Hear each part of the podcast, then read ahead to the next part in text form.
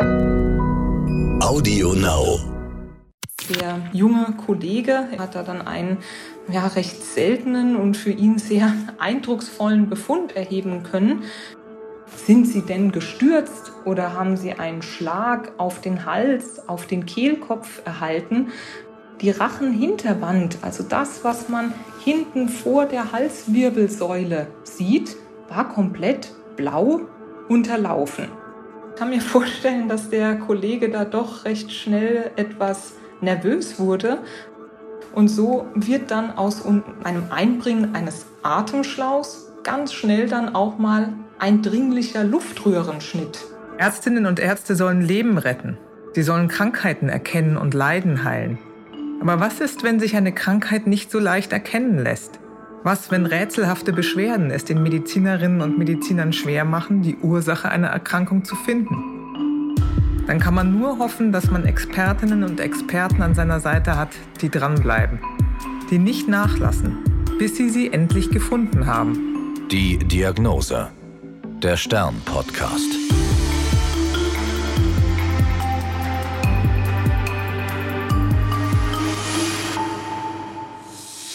Ich bin Annika Geißler, Ärztin und Redakteurin und beim Stern für die Rubrik Die Diagnose verantwortlich.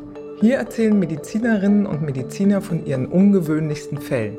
Dr. Anne Lammert ist Oberärztin an der Klinik für Hals-Nasen-Ohrenheilkunde, Kopf- und Halschirurgie am Universitätsklinikum Mannheim. In ihrem Alltag behandelt sie vor allem Patientinnen und Patienten mit Tumoren im Kopf-Hals-Bereich. Sie ist chirurgisch im OP tätig und versorgt Patientinnen und Patienten, die eine Chemo- oder Immuntherapie bekommen. Mit ihr rede ich über den Fall eines Mannes, der abends mit Halsschmerzen und Heiserkeit in die Notaufnahme gekommen war. Halsschmerzen und Heiserkeit, was alltäglich klingt, entwickelt sich an jenem Abend schnell in eine ziemlich dramatische Richtung. Der Patient wird erstmal als potenzieller Notfall eingestuft. Die Geschichte fängt für mich eigentlich an, in der Frühbesprechung eines Tages an. Da hat nämlich der diensthabende Kollege von der vorangegangenen Nacht und dem vorangegangenen Abend natürlich berichtet, so wie das jeden Morgen bei uns ist. Und äh, dieser eine Fall, der war für uns alle besonders interessant. Ähm, er hat nämlich berichtet, dass ein Patient so gegen Abend zu ihm äh, in die Notaufnahme gekommen war wo der Kollege Dienst hatte und äh, mit einer Stimmveränderung, einer Heiserkeit. Und wir als Hals-Nasen-Ohrenärzte sind ja bekannt dafür, an Stellen schauen zu können mit Optiken und Spiegeln, wo andere Fachabteilungen nicht hinsehen können. Und deshalb ist uns dieser Patient relativ schnell vorgestellt worden aufgrund dieser Stimmveränderung. Und ähm, der diensthabende junge Kollege in der zentralen Notaufnahme hat da dann einen ja, recht seltenen und für ihn sehr eindrucksvollen Befund erheben können. Er hat nämlich bei der Kehlkopfspiegelung, also Laryngoskopie nennen wir das, hat er sich äh, den hinteren Teil des Rachens angeschaut und konnte dann auch über den Mund um die Ecke nach unten zum Kehlkopf sehen und hat dort eine Einblutung gesehen im Bereich des hinteren Rachens, die äh, über den gesamten hinteren Rachen nach unten reichte bis auf die Ebene des Kehlkopfs und dort auch zu einer Einblutung geführt, geführt hat. Also äh, hat er so eine richtige Straße im Bereich der Schleimhaut gesehen, die blau unterlaufen war im Sinne von einem Hämatom, also quasi einer Einblutung in diesem Bereich.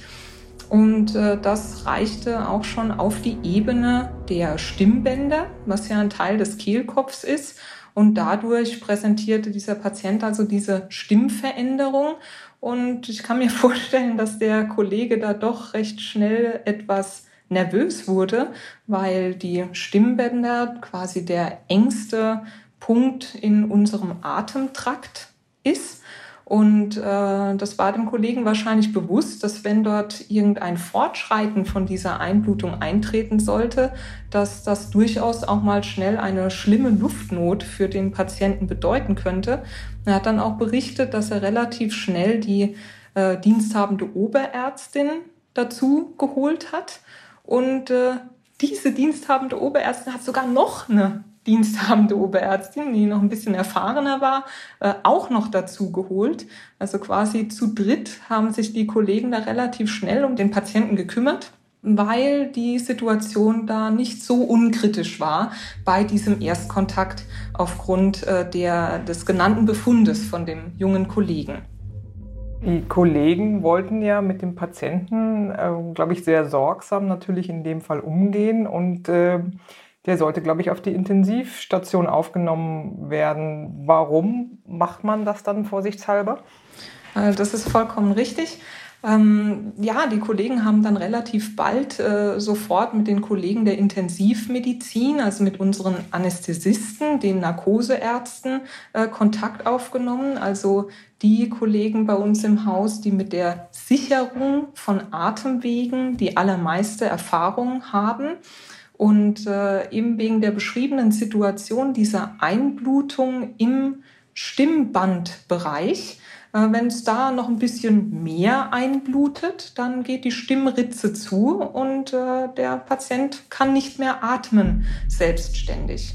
Ähm, jetzt kam noch dazu, dass schon bei der, der, dem, dem ersten Kontakt ganz offensichtlich war, dass das ein Patient mit einem ganz bestimmten Habitus war, also einer ganz bestimmten Körperform, wenn man es so sagen mag. Das war nämlich ein sehr, äh, sehr dicker, adipöser Patient, nicht allzu groß. Und äh, es ist äh, in der Medizin allgemein bekannt, dass, dass äh, Patienten mit, mit dicken, kurzen Hälsen zusätzlich Schwierigkeiten anbieten können bei der Sicherung eines Atemwegs, also auch dem Einbringen eines Atemschlauchs, wenn es denn zu dieser äh, bedrohlichen Situation gekommen wäre. Das bedeutet, nicht nur diese Einblutung hat die Situation kritisch gemacht, sondern auch unsere Erfahrung mit dieser Art von Patient, dass nämlich in einer eventuell eintretenden Notfallsituation das Einbringen von einem Atemschlauch äh, unter dieser Körperform zusätzlich erschwert sein könnte. Und so wird dann aus, aus einer, ein, einem Einbringen eines Atemschlauchs ganz schnell dann auch mal ein dringlicher Luftröhrenschnitt, den wir dann wieder als Hals-Nasen-Ohrenärzte üblicherweise vollbringen müssen. Und wenn man natürlich diese Erfahrung hat, dass solche Situationen, wie wir sie in dem Moment ähm, beurteilt haben, schnell mal umschlagen können und derartig dekompensieren können, dass es auch zu einer lebensbedrohlichen Situation kommen kann, auch wenn der Patient in dem Moment noch einigermaßen ruhig atmend vor uns saß, haben wir mit demjenigen ehrlich darüber gesprochen, dass es nicht gänzlich unangebracht wäre, zu, um, um den Atemweg zu sichern und ein Abklingen des festgestellten Hämatoms abzuwarten, man mit einer jetzt geplanten Intubation vielleicht die möglicherweise eintretende Notfallsituation des notfallmäßigen Atemwegsicherns äh, hätte umgehen können, indem man einen Atemschlauch vorsichtshalber einbringt und darunter dann weitere Untersuchungen macht, woher überhaupt das Hämatom gekommen ist und ein Abklingen desselben abwartet. Hm, wenn ich da mal kurz zusammenfassen darf, also das ist ja, entwickelt sich ja relativ schnell, relativ spektakulär. Es kommt ein Patient mit Heiserkeit und Halsschmerzen und dann stehen natürlich nach einiger Zeit plötzlich die Intensivmediziner auch damit in der, in der Notaufnahme. Wie ist denn dieses Gespräch ausgegangen? Letzten Endes war es so, und das halte ich auch im Nachhinein weiterhin für berechtigt, dass wir mit dem, dem sehr differenzierten Patienten, der das alles sehr gut verstanden hat, besprochen haben. Ähm, es war uns auch ein Anliegen, dass man den Eindruck hatte, dass derjenige sich gut und zuverlässig schnell melden würde, wenn etwas von, vom Atmen her schlechter würde. Weshalb wir letzten Endes besprochen haben, dass wir diese Intubation unterlassen, äh, ihn aber aufnehmen auf eine Überwachungsstation, also mit Monitor, mit Herztätigkeits- und Atem-Sauerstoffsättigungsüberwachung. Also eigentlich wäre das Ziel eine Überwachung auf der Intensivstation gewesen, aber da kam ein kleines Problem hinzu. Die war nämlich komplett voll, die Intensivstation, mit schon beatmeten Patienten, weshalb wir darauf äh, da, da übergehen mussten, den Patienten in den Aufwachraum zu übernehmen, also den Bereich in unserem Klinikum, wo Patienten nach äh, Operationen in Vollnarkosen überwacht werden in der quasi Aufwachphase. Und dort stehen nämlich auch die entsprechenden technischen äh, ähm, Ausstattungen äh, zur Verfügung, wie sie auch auf der Intensivstation existiert. Und äh, dort haben wir den Patienten dann hinverbracht, komplett verkabelt. Und äh, da ist auch die ganze Zeit sind da Ärzte und Schwestern von den Kollegen der Intensivmedizin vor Ort und sind dann eben so verblieben, dass er sich sofort melden würde, wenn sich etwas enger anfühlt im Hals und haben so zunächst die Nacht verbracht unter dieser Art von Intensivüberwachung. Das war sozusagen die Vorgeschichte, die Sie dann am nächsten Tag oder am nächsten Morgen erfahren haben. Ähm, was hatten Sie denn für einen Eindruck, als Sie den Patienten kennenlernten? Ähm, ich war ja um diese Zeit diejenige, die einfach für Patienten von uns zuständig war, die irgendwo außerhalb unserer Normalstationen liegen. Und natürlich ist mir in der Frühbesprechung schon aufgefallen, dass jetzt äh, in der Nacht verständlicherweise jetzt erstmal diese potenzielle Notfallsituation gelöst worden ist.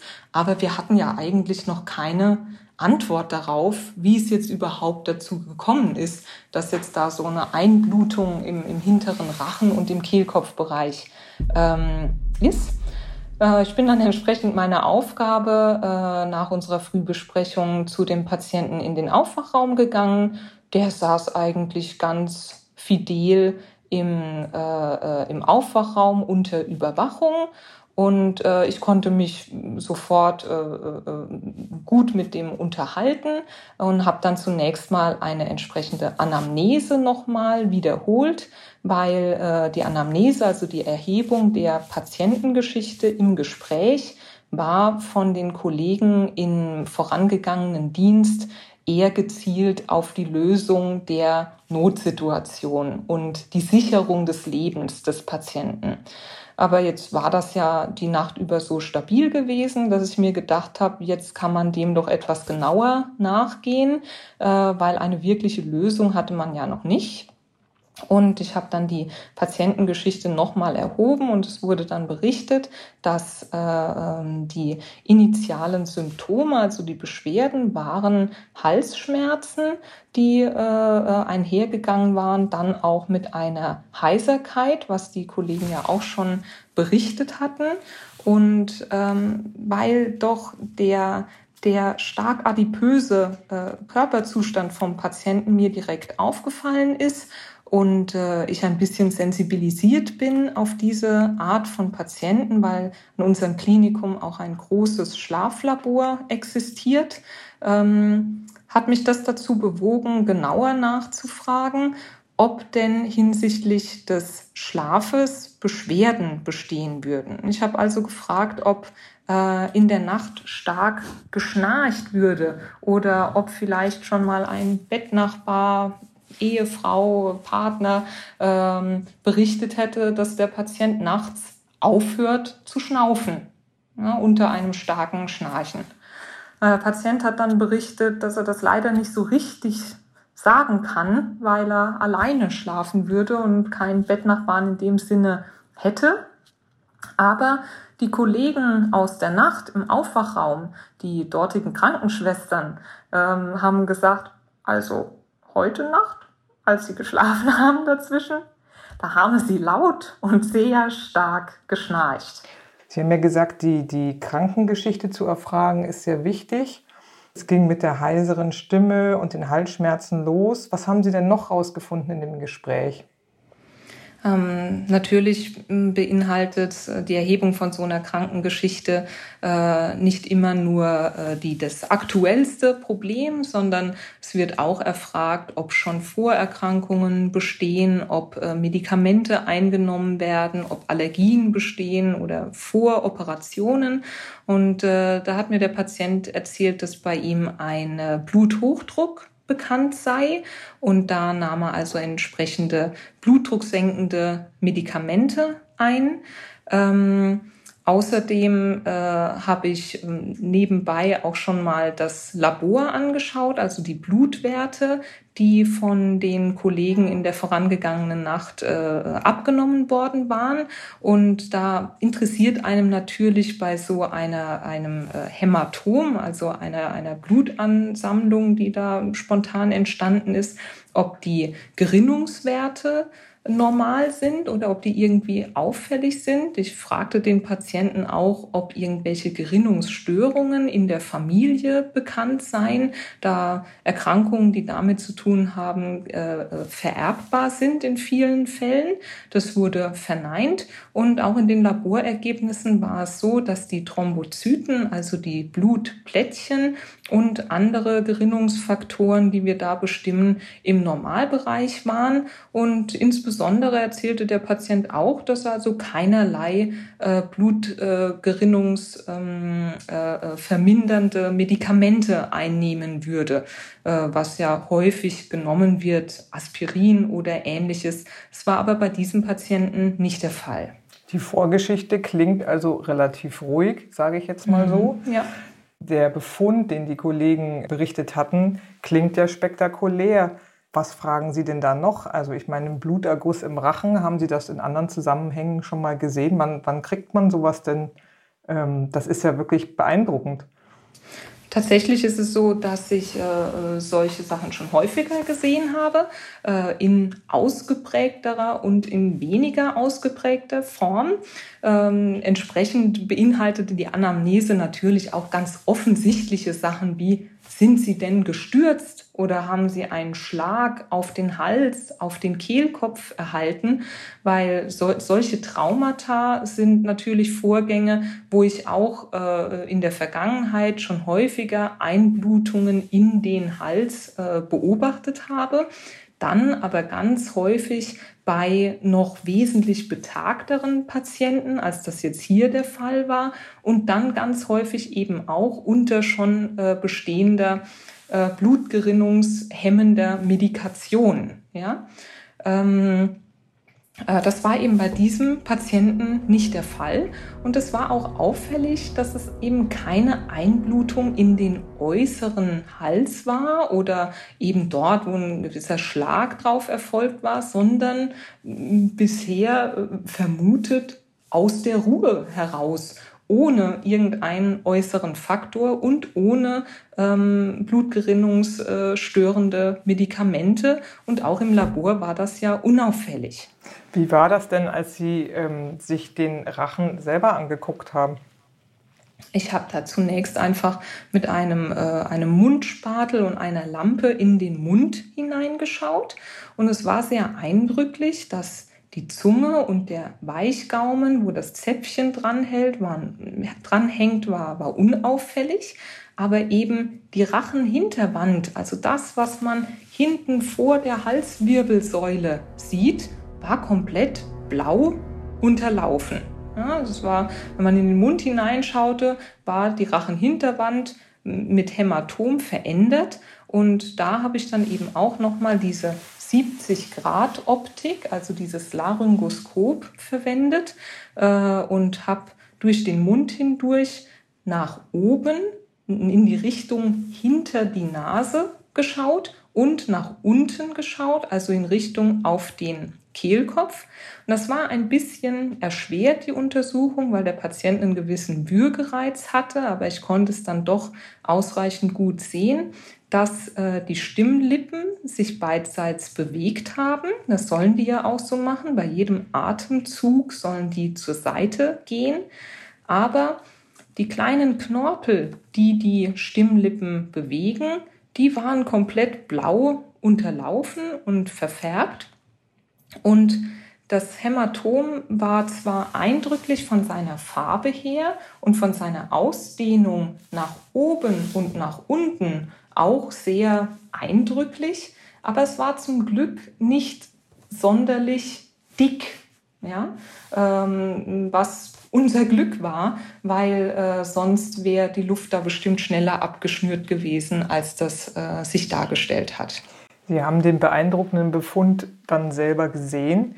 Wie haben Sie weitergemacht? Ähm, Sie erzählten ja am Anfang, ähm, der Patient sei relativ adipös gewesen. Das hat Sie auf eine Spur gebracht. Es kann natürlich nicht unser Ziel sein, nur dieses äh, akute Problem jetzt äh, zu lösen und dann einen Patienten nach Hause zu schicken und, und zu sagen, hm, war jetzt halt so, äh, haben Sie zum Glück überstanden. Es muss natürlich darum gehen, auch den Grund zu finden, warum es dazu gekommen ist und den möglichst zu beheben. Und äh, da ja recht einfach über die Laborergebnisse schon ausgeschlossen war, dass da eine Gerinnungsstörung vorliegt. Und äh, die Erhebung der Patientengeschichte hat ja eben auch kein Trauma gezeigt, habe ich mir Gedanken gemacht, was es denn noch sein könnte. Und ähm, ich habe schon eine gewisse Erfahrung mit äh, Patienten, die unter schlafmedizinischen Erkrankungen leiden, weil wir in unserer Abteilung ein großes Schlaflabor haben und ähm, eben die äh, körperliche Erscheinung des Patienten mit äh, äh, ein, eine, einer gewissen Adipositas, also, also einem Übergewicht. Und wie wir später herausgefunden haben, also einem Body Mass Index, ähm, äh, der weit über dem Normbereich äh, lag, liegt, ähm, kam ich auf die Idee, ob vielleicht eine schlafmedizinische Erkrankung vorliegen könnte, nämlich ein sogenanntes obstruktives Schlafapnoe-Syndrom, weshalb im weiteren Verlauf dann meine Fragen eher darauf gezielt haben. Mhm. Wenn man Patienten fragt, Schlafapnoe-Syndrom, können die meist damit nichts anfangen. Wie sind Sie denn da weiter vorgegangen, um auf diese schlafmedizinische Ebene zu kommen? Ähm, das äh, geht auch dann weiter im Sinne von der weiteren äh, Patientengeschichtenerhebung. Ich habe also erstmal gefragt, ob er schnarcht der Patient oder ob ihm bewusst sei, äh, dass er vielleicht manchmal aufhört zu schnaufen in der Nacht unter dem Schlafen. Er hat dann zu mir gemeint, hm, das wisse er nicht so richtig, weil er keinen Bettnachbarn, keine Bettnachbarin habe, äh, wo jemand darüber berichten könne. Was aber schon gleich auffällig war, war, dass er erzählt hat, dass seine Mutter ein Schlafapnoe-Syndrom habe. Also dieser Begriff war dem Patienten tatsächlich ein, ein Begriff dann auch und hat gleich gemerkt, worauf ich abziele mit meinen Fragen, weil er da in der Familie schon äh, ähm, eine gewisse Vorbildung hatte durch äh, äh, Familienmitglieder, die da selbst betroffen waren. Und ähm, die Frage nach dem Schnarchen konnten mir die äh, Schwestern, die da im Aufwachraum in der Nacht tätig gewesen waren, äh, beantworten. Die haben mir nämlich dann wieder berichtet, dass der Patient die ganze Nacht unter ihrer Überwachung laut und stark geschnarcht habe.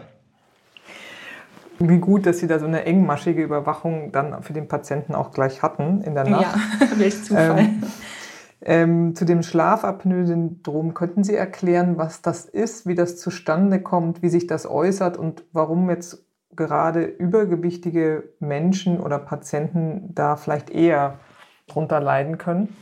Ein Schlafapnoe-Syndrom bedeutet, dass, ähm, dass der Mensch in der Nacht unbewusst oder dann auch bewusst äh, unter Atemaussetzern leidet. Gründe dafür können vielfältig sein, aber äh, an, an oberster Stelle steht als Risikofaktor das Übergewicht, männliches Geschlecht, das Alter oder insbesondere auch Alkoholgenuss zum Abend hin. Äh, über diese Risikofaktoren kann man vielleicht ein bisschen auch erkennen, was da genau mechanisch im Rachen passiert, also in meinem Fachbereich. Es kommt zu einem Verschluss im Bereich von Rachen oder auch Kehlkopf ähm, mechanischer Art und Weise. Das passiert einerseits über die Entspannung, in der der Körper sich in der Nacht befindet. Und es ist natürlich leicht vorstellbar, dass ein sehr fettreicher Rachen enger ist als ein weniger fettreicher Rachen. Denn wenn man unter Übergewicht leidet, dann findet sich das entsprechend fettreiche Gewebe nicht nur am Bauch oder im Po-Bereich, sondern genauso auch übermäßig im Rachenbereich. Und über äh, das Entspanntsein im Schlaf kommt es dann also zu einem Zusammenfall des Rachens und dadurch zu einem Stopp des Luftflusses in die tiefer gelegenen Organe, also durch den Kehlkopf hindurch in die Lunge. Und die Patienten saugen dann quasi Ringen nach Luft im Schlaf unbewusst und äh, es kommt dadurch zu Sauerstoffentsättigungen im Blut so lange, bis das Gehirn Alarm schlägt durch die Ausschüttung von äh, Stoffen in das Blut, um quasi den Atemantrieb wieder anzuheben, um zu überleben. Diese Aufweckreaktionen führen dann dazu, dass die Patienten in der Nacht auch bis zum Erwachen, also wirklich aufwachen und sich dadurch eine Durchschlafstörung einstellt. Manchmal sind diese Aufweckreaktionen aber auch unbewusst. Sie stören also den Schlaf, aber die Patienten wissen das nicht wirklich, haben nur dann wieder mit den Folgesymptomen zu kämpfen, indem sie dann nämlich über den Folgetag hinweg müde sind, sich unentspannt fühlen, unausgeschlafen fühlen, bis hin zu, dass sie dann über Tag wieder unter Kurzschlafattacken leiden, also in Situationen dann wieder einnicken, wo sie es eigentlich gar nicht wollen. Passte das denn zu dem Patienten? Hatten Sie ihn gefragt, wie er sich tagsüber fühlt? Und tatsächlich hat äh, meine Anamnese in diesem Erstkontakt äh, diese sämtlichen Symptome nicht ausreichend abgedeckt.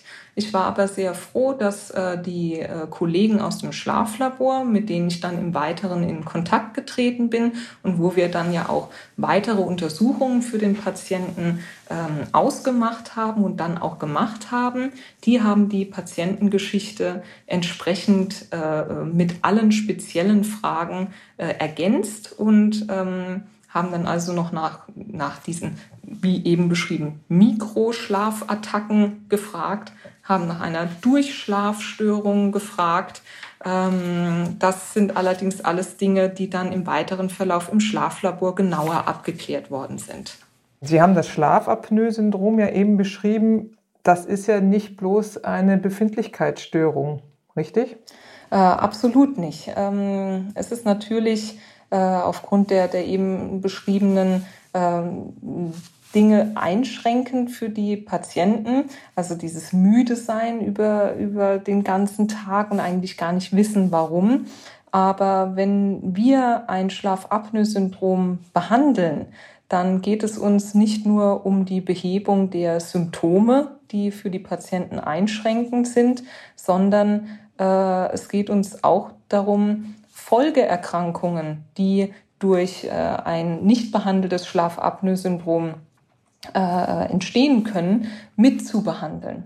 Denn wenn man unter nächtlichen Atemaussetzern leidet, dann geht das auch mit einem erhöhten Blutdruck einher, mit der Ausschüttung von Stresshormonen, die im weiteren Verlauf sämtliche Folgeerkrankungen eines erhöhten Blutdrucks zusätzlich nach sich ziehen können, nämlich so schwerwiegende Erkrankungen wie Herzinfarkt, Schlaganfall, also wirklich die Beeinträchtigung lebenswichtiger Organe, lebensbedrohlicher äh, Erkrankungen.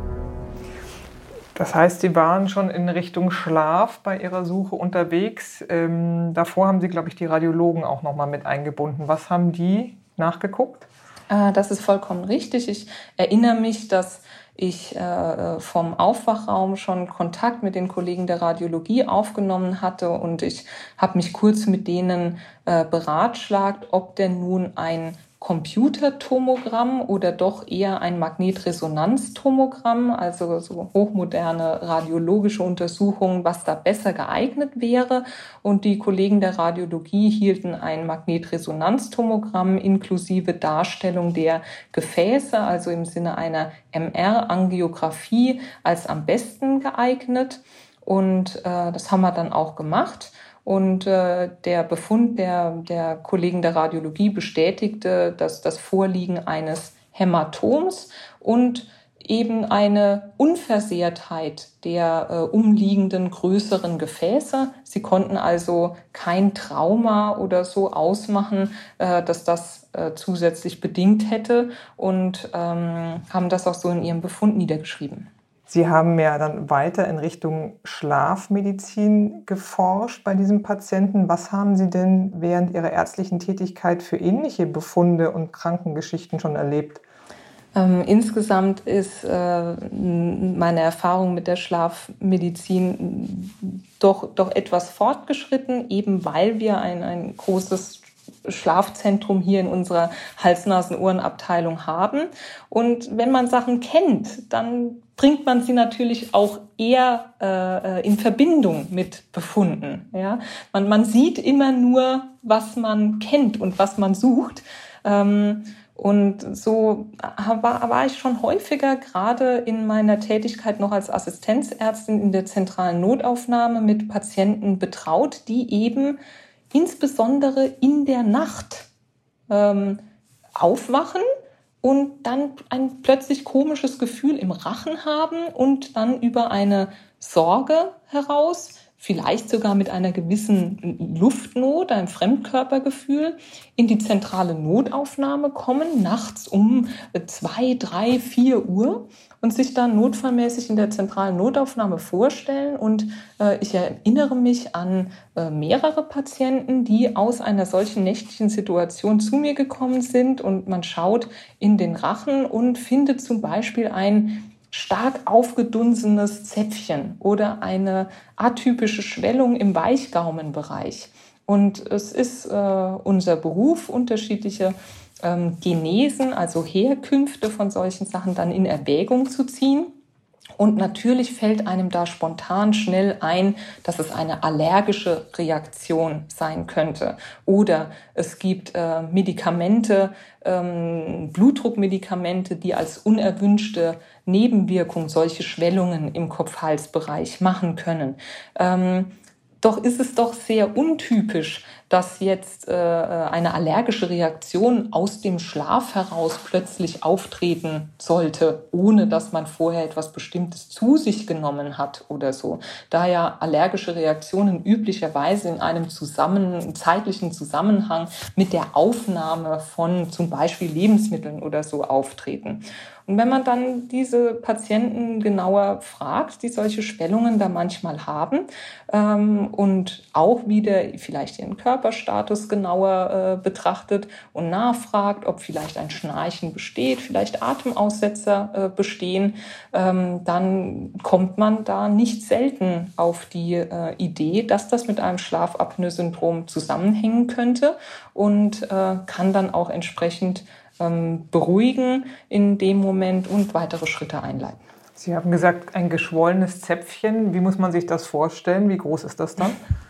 Das, das ist äh, unter Umständen, das, ich schmunzle ein bisschen da, dabei, weil, weil das lustig aussehen kann, weil ähm, ein Zäpfchen unter einer solchen Sogwirkung äh, Größen annehmen kann, dass die mehr oder weniger an dem von unten vom Kehlkopf hochkommenden äh, äh Kehldeckel der Epiglottis dann da dran rumbaumeln. Ja, und die beiden berühren sich. Und wenn man dann mit der, dem Laryngoskop sich das anschaut, ist richtig vorstellbar, wie das Zäpfchen im Rahmen einer, eines Atemaussetzers da Richtung äh, Kehlkopf gesogen wird.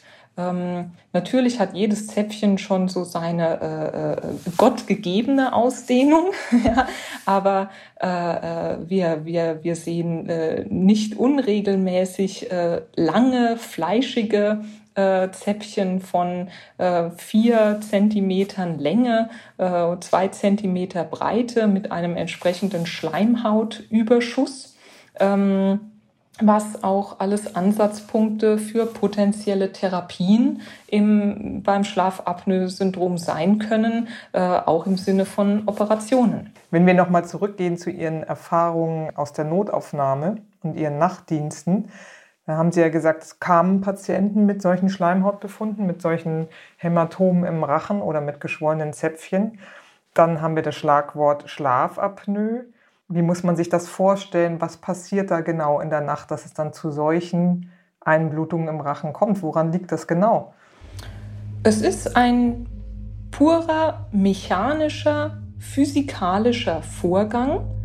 Es kommt durch das erschlaffte Liegen die Erschlaffung der Muskulatur im Schlaf im Vergleich zum Wachsein, dann die, die zusätzliche häufig bestehende Adipositas, also eine ohnehin schon zusätzlich bestehende Enge im Rachen und dann das nicht muskuläre, lappige Gewebe, ähm, fällt der Rachen zusammen.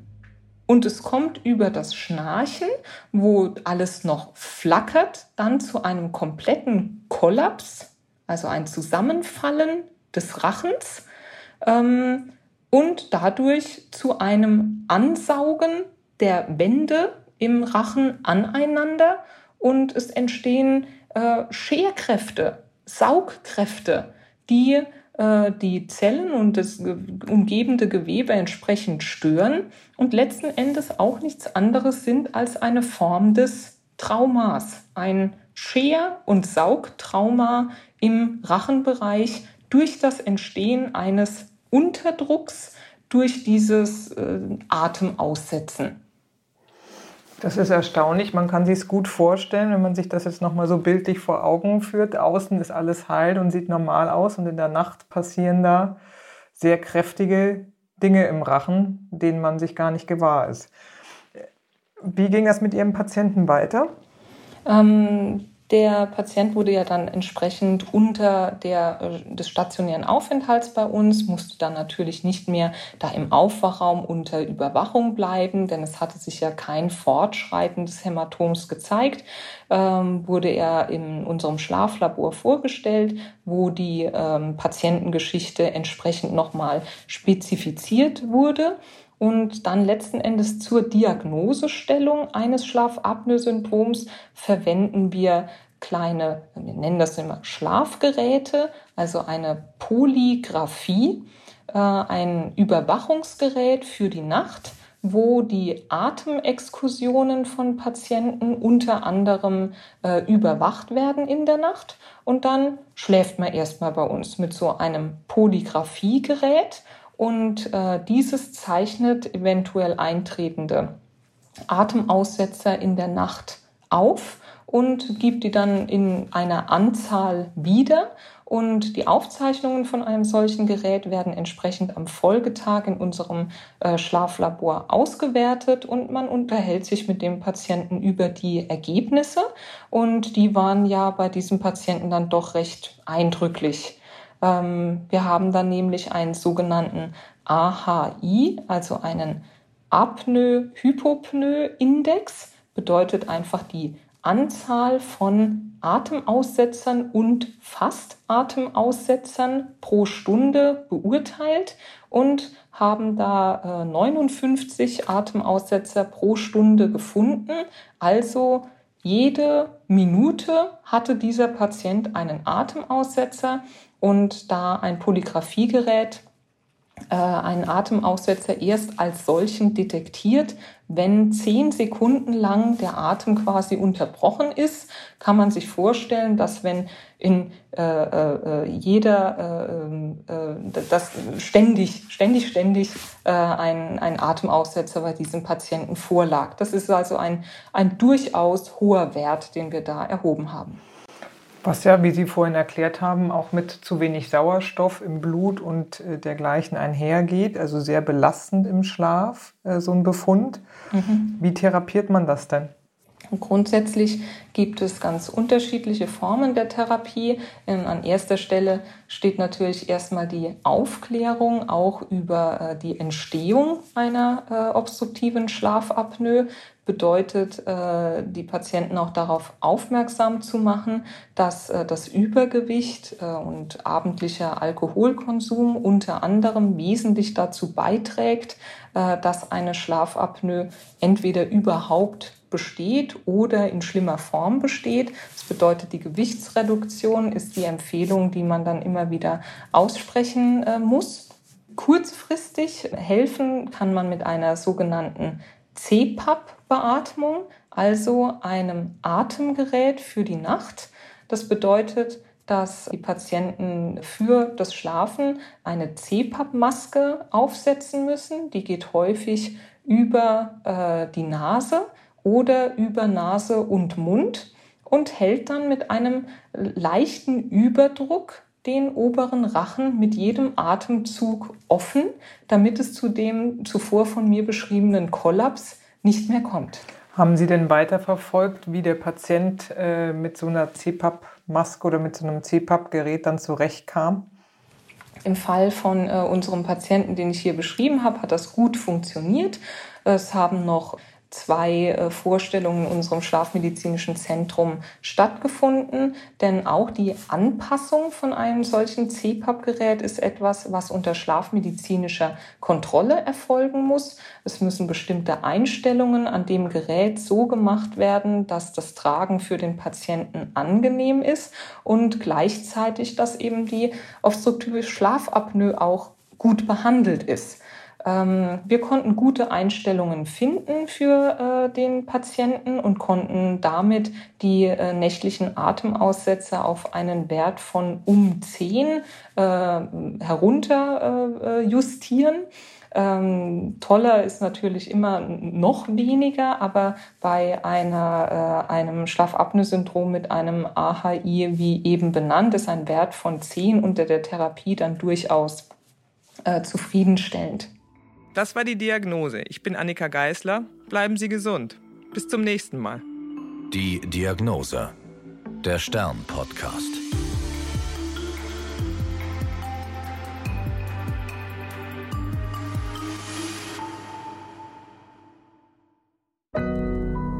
Audio Now.